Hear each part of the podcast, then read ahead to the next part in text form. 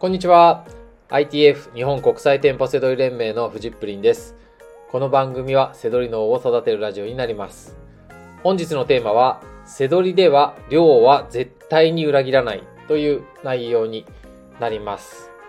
えっ、となんかうまくいく話とか儲かる話とか、えー耳障りのいい話ばっかりが飛び交うこの業界なんですけれども、えーちゃんとまあ現実の話を伝えたい、まあ、いつも伝えてるのでね僕のあのこのラジオでは。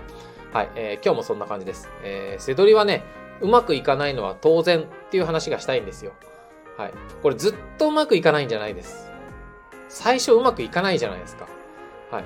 でそれ当然なので安心してくださいっていう話です。その先に成功するものがあるので。はい。そんな話がしたいなと思います。えっ、とね世の中の商品のまあ9割は利益出ないって思うんですよ。もっとかな。あの実際お店に行って1割も利益出るのないですもんね。9割もっと少ないかもな。もうなんか12%かもしれない。あのねえーだってほとんどの商品 Amazon が安いじゃないですか。で仮にあお店の方が安いなと思っても手数料引かれると利益出るまでいかないっていうのがほとんどですよ。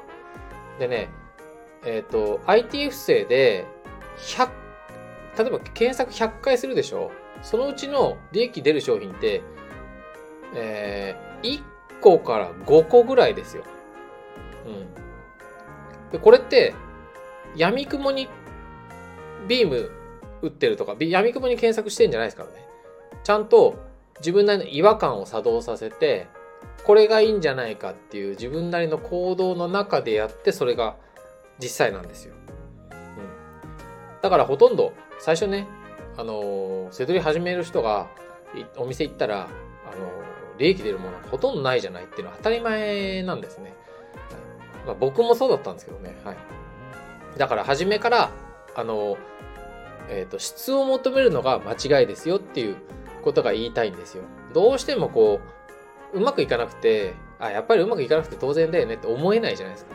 でも最初から質を求めるんですよ。あのね、最初からなんか、もう1個ぐらいあるんじゃないかなとか、なんかこう、ね、頑張れば、一日、最初、1日目から、あなんか、ね、ワゴンとか検索すれば、ね、やるかやんないかだけの話でしょ、みたいな。ね、やれば誰でも見つかるんでしょ、みたいに思うかもしれないですけど、そんなに儲かるんだったら、もう、ももっとすごいですよね、やってる人はね、儲かってますよね。はい。で、あのーだからね、こう、世の中の風潮からすると、世の中ってこう、せどり業界の風潮はね、昔からそうなんですけど、儲かるよ、儲かるよってなってるので、こう、最初からね、質の話、利益商品の話とか、うまくいった話だけがね、聞きたくなるものなんですよ。うん。で、じゃあどうしたらいいかって話じゃないですか。そんなの聞いててもうまくいかないよっていうことなんですけど、えー方法があります。はい。で、なんか、質の情報あるじゃないですか。質の情報っていうのは、例えば、まあよくあるのはドン・キホーテに行ったらこういうのが出ます。なんかね、みんなやってますよね、そういうのね。で、行っても利益出ないですよね、とかって。もう、あの、どんどんは上手くなってるから、なんかね、お店に行っても利益商品見つからないですよね、なんていう、えー発信もたくさんあったりとかして、何が良くて何が悪いかわからない。でも、あの、背取りする人からしてみたら、そのあなたですよ、あなた。あなたがもし初心者だとしたら、そのあなたにとっては、質とかっていうのは、こう人が言ってるものであって自分には関係ないじゃないですか。だってわからないんだから、質が高いとか低いとかっていうのわからないから、量にこだわらなきゃいけないんですね。だから、こう、こんなの見ましょう。見見たら利益出ますよ。とかって言って、でもやっぱりお店行ったら全然で利益出るのないってなったら、それはね、あの、質とか情報が足りないんじゃなくて、量が足りないんです。その周辺にあるものとか、もう本当にないのかっていうのも徹底的に、あの、量をこなしてみてください。だからその、まあ、ドンキホーテって僕あんまり名前出したくないんですよね。あの、ドンキドンキって、お問い合わせでももらうんですけど、あのドンキホーテってすごくいいんですかとか、いや、メガドンキの方がいいんですかとか、なんかすごい、ドンキドンキってなってるんですけど、別にドンキってお店単なる背取りのね、あのー、知れ先の中では一つであって、ね、すごく終わったりする時もあれば、あのー、僕が行ったって、コンサル中に行ったって、あの、あ、今日はもう何もないんで、ここが出ましょうって、あの、見切りをつけて出る場合もあるし、うん。全然関係ないんですよね。うん。でも、その、じゃあどうしたらいいかってことなんですけど、えー、最初に、ドンキ行くでもいいですよ。だから、行ったら、その、なんか情報を持っていくわけじゃないですか。こういうとこ見ましょうって言って。行くんですけど、そこだけ見るんじゃなくて、その周辺とかも行ったら関係ないものも圧倒的にもうじなんか量をこなしてみてください。まあ、たくさん検索してみてくださいってことです。はい。このね、圧倒的な量は、あの、誰も叶わないです。そんな中ね、あの、量があって初めて質の話になるし、あの、えー、発信してる人もみんなその圧倒的な量の経験があるから質の話ができてるんですね。はい、だから、えー、そこのところをね、あの、そんな風で斜めに見るっていうんじゃなくて、そんな風に見てください。この、僕のこともそうです。あの、量、なんか質を高、なんかこう、ね、質が高そうな、なんか情報を持ってそうだと思うのは、その人は、量をこなしたからその質を持ってるんで、あなたがやるときに質だけの話を聞いたところでそれは使いこなせないんですね。